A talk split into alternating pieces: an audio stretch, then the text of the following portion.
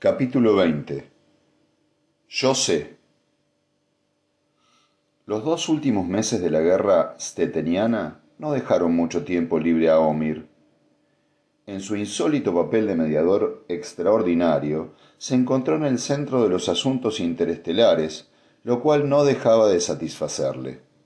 No hubo más batallas importantes, sino solo unas cuantas escaramuzas accidentales de escasa consideración, y la Fundación no tuvo necesidad de hacer concesiones al redactar el tratado. Stettin conservaría su puesto, pero muy pocas cosas más. Su flota fue desmantelada, sus posesiones fuera del sistema central recibieron la autonomía y la autorización de votar por el retorno a su posición primitiva, independencia total o confederación dentro de la Fundación. La guerra terminó oficialmente en un asteroide del sistema estelar de Terminus, lugar de la base naval más antigua de la Fundación. Lev Meirus firmó por Kalgan y Omir Moon fue un interesado espectador. Durante todo aquel periodo no vio el doctor Darrell ni a ninguno de los otros. Durante todo aquel periodo no vio al doctor Darrell ni a ninguno de los otros. Pero no importaba mucho. Su noticia podía esperar y, como siempre, pensar en ella distendía su rostro con una sonrisa. El doctor Darrell regresó a términos unas semanas después del día de la victoria, y aquella misma noche su casa sirvió de lugar de reunión para los cinco hombres que, diez meses atrás, habían trazado sus primeros planes. Prolongaron la cena y se demoraron con el café y los licores, como si estuvieran indecisos antes de abordar el viejo tema. Fue, fue Joel Turbor quien, contemplando el fondo oscuro de su copa de licor, murmuró más que dijo. Bien, Omir, tengo entendido que ahora es un hombre de negocios. Ha llevado bien los asuntos. ¿Yo? Moon soltó una alegre carcajada. Por alguna razón no había tartamudeado durante meses. No he tenido nada que ver con todo ello. Fue Arcadia. A propósito, Darrell, ¿cómo está? Me han dicho que vuelve a Trantor, que vuelve de Trantor. Es cierto, repuso Darrell con voz tranquila. Su nave llegará esta misma semana. Miró a los otros con los ojos observadores, pero solo hubo confusas exclamaciones de alegría. Nada más. Turbor dijo. Entonces todo se ha acabado. ¿Quién hubiera adivinado todo esto hace diez meses? Moon fue a Calgan y ha regresado Arcadia ha estado en Calgan y Trantor y no tardará en volver. Ha habido una guerra y la hemos ganado. Nos dicen que se puede predecir los grandes giros de la historia, pero parece inconcebible que todo lo ocurrido recientemente, con su gran confusión para todos lo que lo hemos vivido, haya sido predicho. Tonterías, intervino agriamente Antor. ¿Y por qué este acento triunfal, si se puede saber? Habla usted como si realmente hubiéramos ganado una guerra, cuando, de hecho, solo hemos ganado una simple reyerta que ha distraído nuestras mentes del verdadero enemigo. Hubo un incómodo silencio en el que la sonrisa de Omir Moon fue la única nota discordante. Antor descargó un puñetazo sobre el brazo de su sillón. Sí, me refiero a la segunda fundación. Nadie la menciona, y si mi juicio es correcto, todos se esfuerzan para no pensar en ella. ¿Acaso esta falta de atmósfera de victoria, esta falsa atmósfera de victoria que reina en este mundo de idiotas es tan atractiva que se sienten obligados a participar en ella? Entonces, den saltos mortales, hagan proezas atléticas, golpéense unos a otros en el hombro y arrojen confeti por la ventana. Hagan lo que quieran, hasta que lo hayan celebrado y cuando ya no puedan más y vuelvan a ser ustedes mismos, vengan y discutiremos el problema, que sigue existiendo exactamente igual que hace diez meses, cuando vinieron aquí mirando por encima del hombro, temiendo no sabían qué. ¿Creen realmente que las supermentes de la Fundación son menos temibles porque han derrotado a un insensato dictador? Hizo una pausa con el rostro enrojecido, jadeando, Moon preguntó en voz serena, ¿Quiere escucharme ahora, Antor, o prefiere seguir con su papel de airado conspirador? Di lo que quieras, Omir, intervino Darrell, pero procuremos todos abstenernos de utilizar un lenguaje excesivamente florido. Es muy bonito cuando viene a cuento, pero en estos momentos me fastidia. Omir Moon se apoyó en el respaldo de su asiento y llenó de nuevo su copa con movimientos lentos. Fui enviado a Calgan, dijo, para descubrir lo que pudiera en los archivos del Palacio del Mulo. Pasé varios meses dedicado a esa tarea, y no pretendo ningún mérito por ello. Como ya he indicado, fue Arcadia, con su ingeniosa intervención, quien logró que me permitieran entrar en el palacio. Sin embargo, es un hecho que a mis conocimientos anteriores sobre la vida y la época del mulo, los cuales, lo reconozco, no eran escasos, he añadido los frutos de un minucioso trabajo entre evidencias de primera mano que no han estado al alcance de ninguna otra persona. Me encuentro, por lo tanto, en una posición única para valorar el verdadero peligro de la segunda fundación, lo cual no se puede decir de nuestro joven y excitable amigo. ¿Y cómo valora usted ese peligro? rugió Antor. Pues naturalmente, en cero. Una breve pausa, tras la cual Elbet Semik preguntó con aire de sorprendida incredulidad. ¿Quiere decir que el peligro es nulo? Exactamente. Amigos míos, la segunda fundación no existe.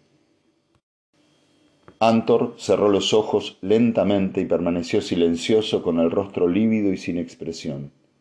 Moon continuó, sabiéndose en el centro de la atención y satisfecho de serlo. Y lo que es más, no ha existido nunca. ¿En qué basas esta sorprendente conclusión? interrogó Darrell. Niego que sea sorprendente, declaró Moon. Todos ustedes conocen la historia de la búsqueda de la, de la, segunda fundación por parte del mulo, pero nada sabemos de la intensidad de dicha búsqueda, del propósito firme que la guiaba. El mulo tenía a su disposición inmensos recursos y los utilizó todos. Tenía un único objetivo y sin embargo falló. No encontró la segunda fundación. Era difícil que la encontrase, señaló Turbor inquieto disponía de medios para protegerse contra las mentes inquisitivas. Incluso cuando la mente inquisitiva es la mentalidad mutante del mulo? No lo creo. Pero no pretenderán ustedes que le facilite 50 volúmenes de informes en cinco minutos. Todo ello será eventualmente, según los términos del Tratado de Paz, parte del Museo Histórico de Seldon y entonces tendrán oportunidad de analizarlo con la misma calma con la que yo lo he hecho hallarán su conclusión claramente formulada, y es la misma que ya he expresado yo. No existe, ni ha existido jamás, la segunda fundación. Semic interrumpió. Entonces, ¿qué fue lo que detuvo al mulo? Por la gran galaxia. ¿Qué se imagina usted que pudo detenerle? La muerte, como nos, como nos detendrá a todos. La mayor superstición de la época es que el mulo fue detenido en su arrolladora carrera por unas entidades misteriosas que eran superiores a él. Es el resultado de enfocarlo todo desde un punto de vista erróneo. Es evidente que nadie en la galaxia puede ignorar que el mulo era un monstruo, tanto física como mentalmente. Murió antes de los cuarenta años porque su cuerpo enfermizo no pudo luchar más, por más tiempo, contra su constante desequilibrio, fue un inválido durante los últimos años de su vida y su salud nunca recuperó el estado débil de un hombre corriente.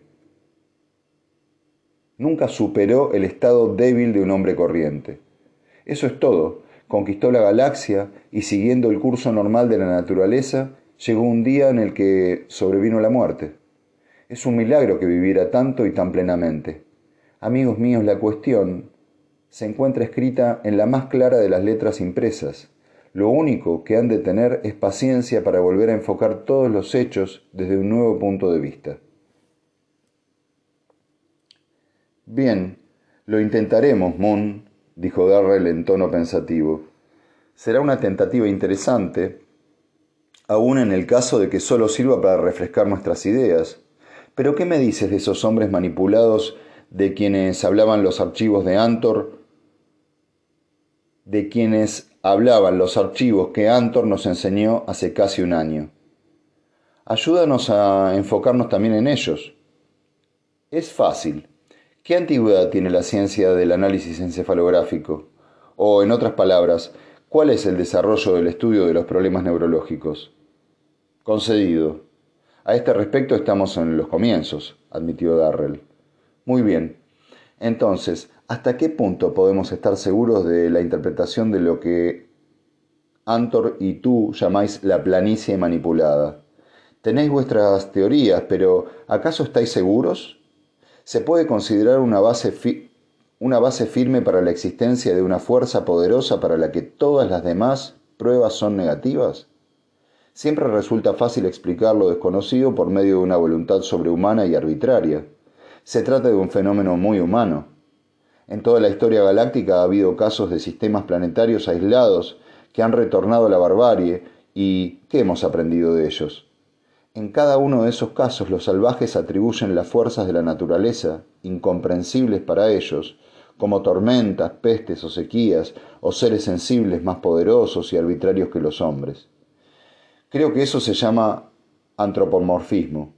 Y a este respecto, nosotros somos salvajes y nos recreamos en ello. Como sabemos poco de la ciencia mental, atribuimos todo lo que desconocemos a superhombres, en este caso a los de la segunda fundación, basándonos en la indicación de Seldon. Ah, interrumpió Antor, veo que se acuerda de Seldon. Creía que se había olvidado de él. Seldon dijo efectivamente que había una segunda fundación. Enfoque bien esa afirmación.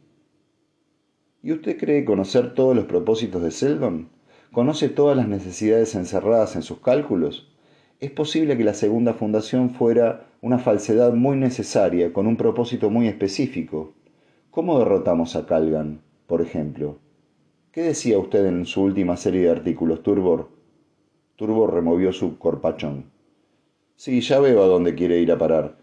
Yo estuve en Calgan hacia el final, Darrell, y era evidente que la moral estaba por los suelos en el planeta.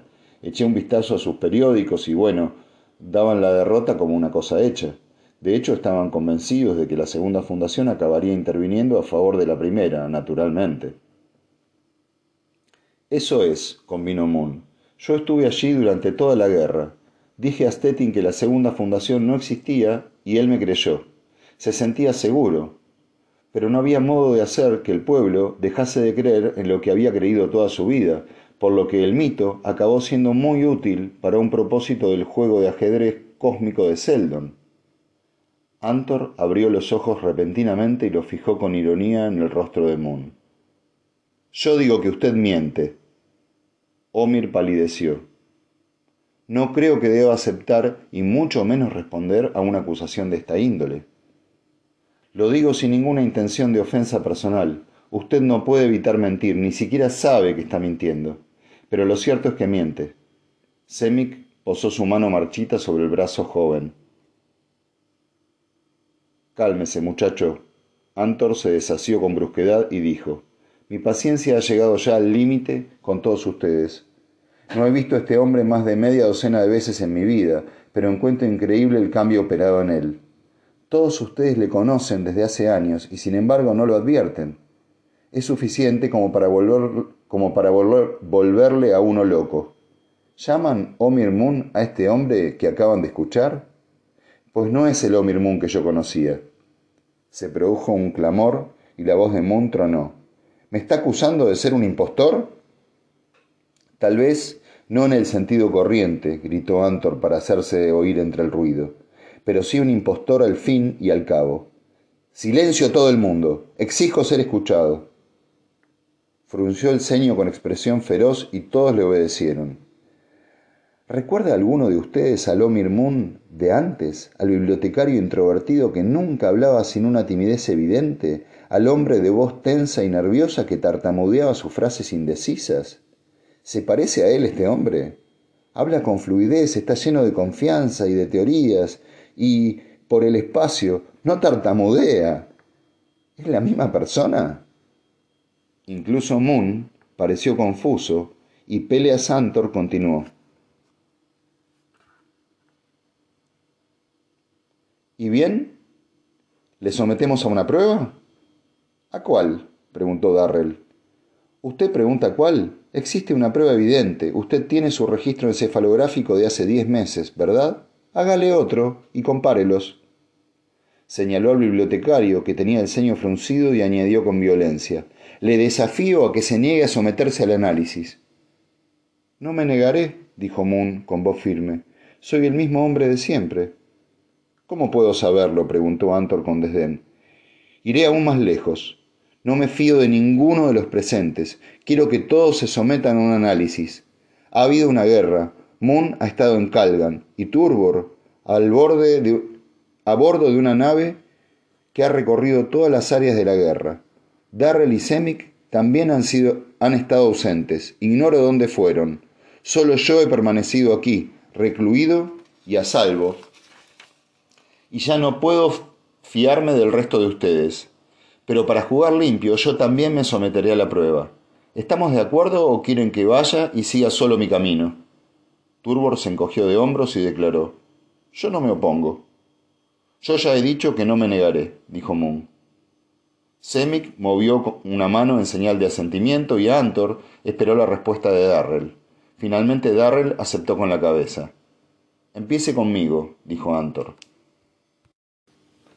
Las agujas trazaron su delicado dibujo en la banda registradora mientras el joven neurólogo yacía inmóvil sobre el sillón reclinado, con los párpados cerrados y temblorosos.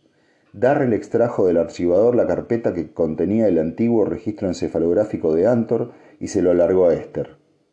A este. Esta es su firma, ¿verdad? Sí, sí, es mi registro. Haga la comparación. La pantalla mostró el antiguo y el nuevo. Aparecieron en ambos las seis curvas y en la oscuridad sonó la voz de Moon con insólita claridad. Bien, miren allí, hay un cambio. Se trata de las ondas primarias del lóbulo frontal. No significa nada, Omir. Las alteraciones que está señalando solo indican cólera. Son las otras las que cuentan. Pulsó un botón de control y los seis pares de curvas se superpusieron. Coincidían todas. Solo se veía el cambio de una amplitud más profunda en las primarias. ¿Satisfecho? preguntó Antor. Darrell asintió brevemente y ocupó a su vez el sillón. Le siguieron Semic y Turbor. Las curvas fueron comparadas en silencio. Moon fue el último en sentarse. Por un momento vaciló y luego dijo, con un matiz de desesperación en la voz, Escuchen, mi turno es el último y estoy bajo tensión. Espero que lo tendrán en cuenta. Lo tendremos en cuenta, le le aseguró Darrell. Ninguna emoción consciente será más importante que la primaria. El silencio completo que siguió podría haber durado horas. Y entonces, en la oscuridad de la comparación, Antor dijo claramente, Claro, claro, es solo el inicio de un complejo. ¿No es lo que él nos dijo? Nada de manipulación, simplemente una estúpida noción antropomórfica. Pero, véanlo, supongo que será una coincidencia. ¿Qué sucede? gritó Moon. Darrell apretó con firmeza el hombro del bibliotecario. Calma, Moon. Ha sido manipulado, ajustado por ellos. Entonces, entonces se encendió la luz y Moon miró a su alrededor con los ojos velados y una mueca que pretendía ser una sonrisa. No es posible que hables en serio. Aquí hay un propósito oculto. Me estáis poniendo a prueba. Pero Darrell negó con la cabeza. No, no, Omir, es verdad. Los ojos del bibliotecario se llenaron de lágrimas. No me siento diferente en absoluto, no puedo creerlo. Y con repentina convicción, todos están de acuerdo en esto, es una conspiración. Darrell intentó un gesto conciliador, pero Moon le apartó la mano y exclamó, Están planeando matarme, por el espacio están planeando matarme. De un salto, Antor se abalanzó sobre él. Se oyó el sonido agudo de hueso contra hueso y Omir quedó inconsciente con el temor reflejado en el rostro. Antor se irguió, tambaleándose, y dijo, Será mejor que le atemos y amordacemos. Más tarde decidiremos qué debemos hacer. Tiró hacia atrás sus largos cabellos. Turbor preguntó, ¿Cómo ha adivinado lo que ocurría, que le ocurría algo anormal? Antor se volvió hacia él con expresión sarcástica. No ha sido difícil. Verán, da la casualidad de que yo sé dónde está la segunda fundación. Las sacudidas sucesivas tienen un efecto decreciente. Semik preguntó con tono tranquilo, ¿Estás seguro? Quiero decir que ya hemos hablado de todo esto común y... No es exactamente lo mismo, replicó Antor. Darrell, el día en que empezó la guerra, le hablé a usted con mucha seriedad. Traté de hacerle abandonar términos. Entonces le hubiera dicho lo que voy a decirle ahora si hubiese podido confiar en usted. ¿Quiere decir que ha, conocido la respuesta durante estos seis meses? sonrió Darrell. La conozco desde que supe que Arcadia se había ido a Trantor. Darrell se puso en pie con repentina consternación. ¿Qué tiene que ver Arcadia con esto? ¿De qué está hablando? De nada que no sea evidente por los sucesos que conocemos tan bien. Arcadia se va a Calgan y huye aterrorizada hacia el mismo centro de la galaxia en vez de regresar a casa. El teniente Dirish, nuestro mejor agente en Calgan, es manipulado. Omir Moon va a Calgan y es manipulado a su vez. El mulo conquistó la galaxia, pero, cosa extraña, instaló su cuartel, instaló su cuartel general en Calgan, y se me ocurre preguntarme si fue un conquistador o tal vez un instrumento. A cada momento nos encontramos con Calgan, siempre Calgan, el mundo que por alguna razón permaneció intacto durante más de un siglo a través de las luchas de los señores guerreros. Sus conclusiones, entonces, es obvio. La mirada de Antor era intensa. La segunda fundación está en Calgan. Turbor interrumpió. Yo he estado en Calgan, Antor, la semana pasada. Si allí está la segunda fundación, yo estoy loco. Personalmente creo que quien está loco es usted. El joven se volvió salvajemente hacia él. Entonces es usted doblemente loco. ¿Qué espera que sea la segunda fundación? ¿Una escuela elemental? ¿Se imagina que Campos Radiantes escriben Segunda Fundación en verde y violeta a lo largo de las rutas espaciales? Escúcheme, Turbor, donde quiera que estén, forman una oligarquía cerrada, deben de estar tan ocultos en el mundo donde existen como el propio mundo debe estarlo en conjunto de la galaxia. Turbor apretó las mandíbulas. No me gusta su actitud, Antor. Esto sí que me preocupa, fue la sarcástica respuesta. Echa un vistazo a su alrededor. Aquí, en términos, estamos en el centro, en el núcleo, en el origen de la primera fundación, en todos sus conocimientos de las ciencias físicas. Pues bien, ¿cuántos científicos físicos hay entre la población? ¿Sabe usted hacer funcionar la estación, la estación transmisora de energía? ¿Qué sabe usted sobre el funcionamiento de un motor hiperatómico? El número verdadero de científicos en términos, incluso en términos, puede calcularse en menos del 1% de la población. ¿Qué ocurriría, pues, en la segunda fundación, cuyo secreto debe ser preservado? Habrá aún menos científicos y seguramente se ocultan incluso de su propio mundo. Oiga, interrumpió Semic con cautela, acabemos de vencer a Calgan. Sí, sí, es cierto, dijo Antor en tono irónico. Oiga, vuelvo atrás. Oiga, interrumpió Semic con cautela, acabamos de vencer a Calgan. Sí, sí, es cierto, dijo Antor en tono irónico. ¿Y cómo celebramos esa victoria? Las ciudades aún están iluminadas, siguen encendiendo fuegos de artificio, continúan gritando en los televisores, pero ahora, ahora, que se inicia de nuevo la búsqueda de la segunda fundación, ¿cuál es el último lugar donde buscaremos? ¿Cuál es el último lugar donde se le ocurrirá buscar a cualquiera? Exacto, en Calgan. No les hemos hecho mucho daño en realidad. Hemos destruido algunas naves, matado a unos cuantos miles, disgregado su imperio, tomando algo de su poderío económico y comercial.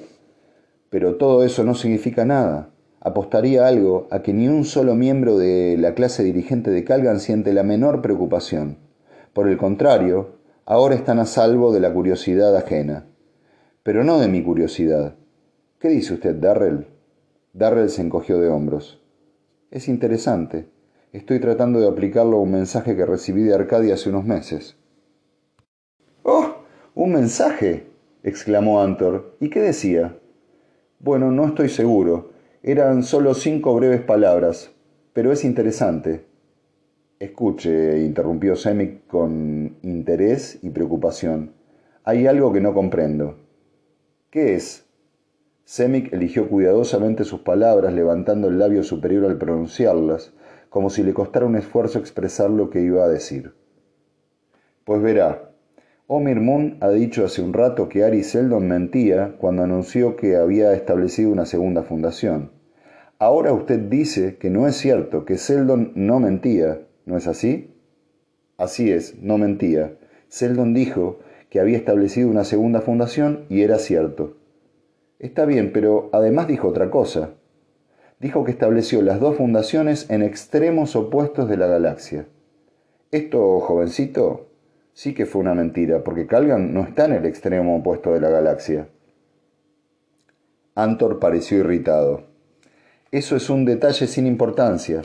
Tal vez lo dijo para protegerles, pero después de todo, reflexione. ¿De qué serviría tener a las supermentes en el extremo opuesto de la galaxia? ¿Cuál es su función? Ayudar a preservar el plan. ¿Quiénes son los principales ejecutores del plan? Nosotros, la primera fundación. ¿Desde dónde pueden observarnos mejor y cumplir sus objetivos? ¿Desde el extremo opuesto de la galaxia? Ridículo.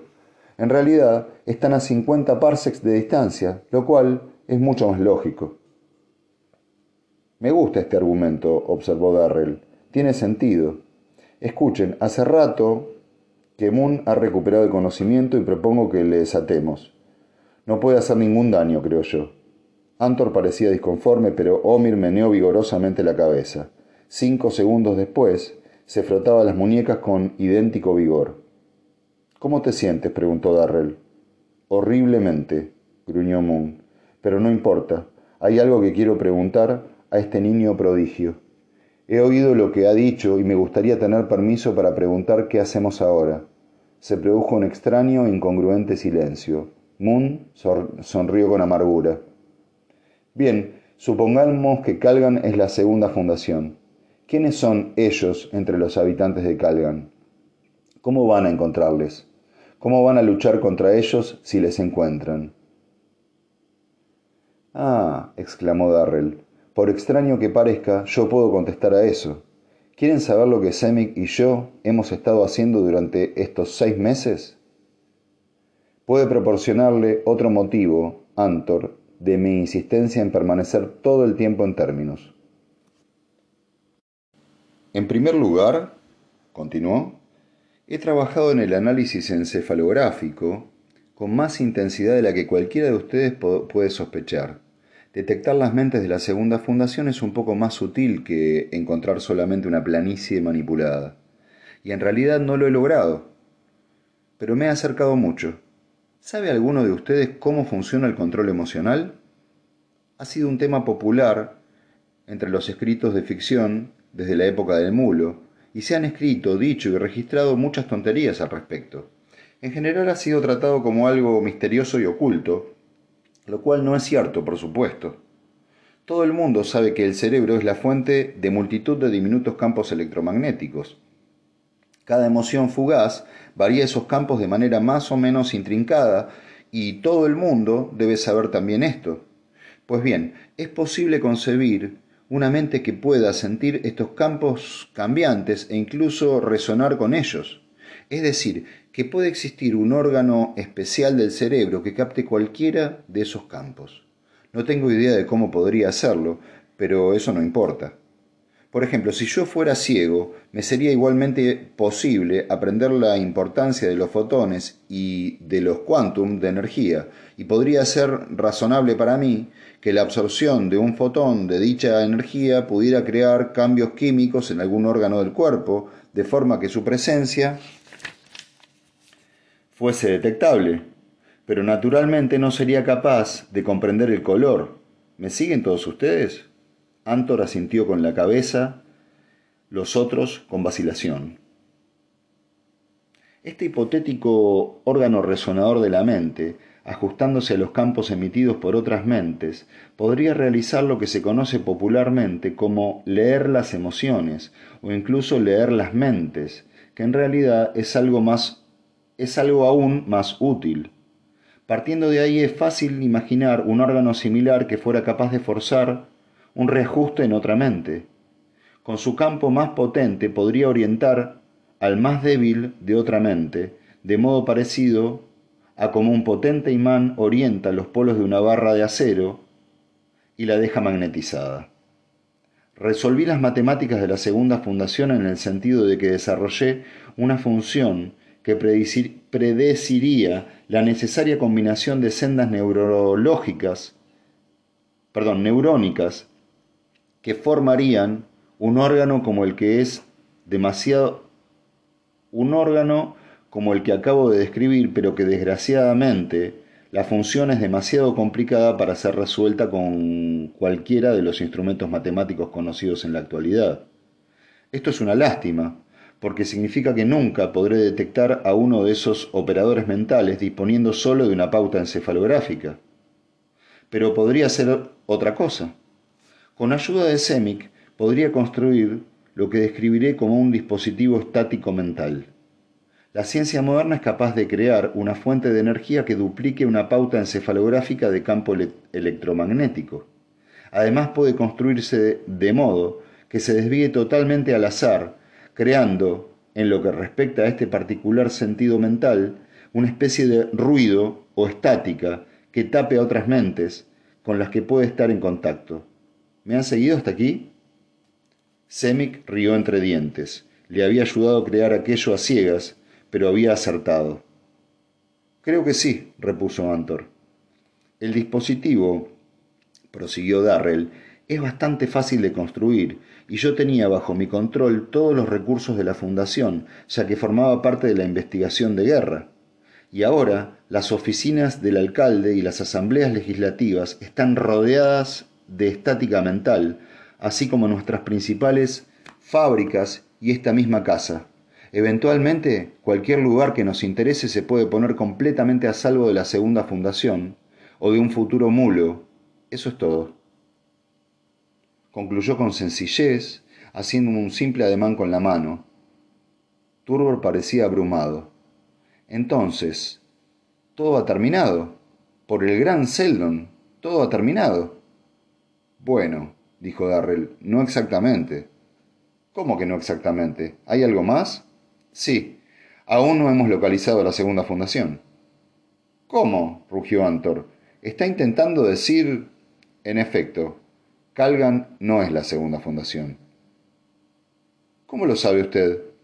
Es fácil, gruñó Darrell. Verá, da la casualidad que yo sé dónde está realmente la segunda fundación.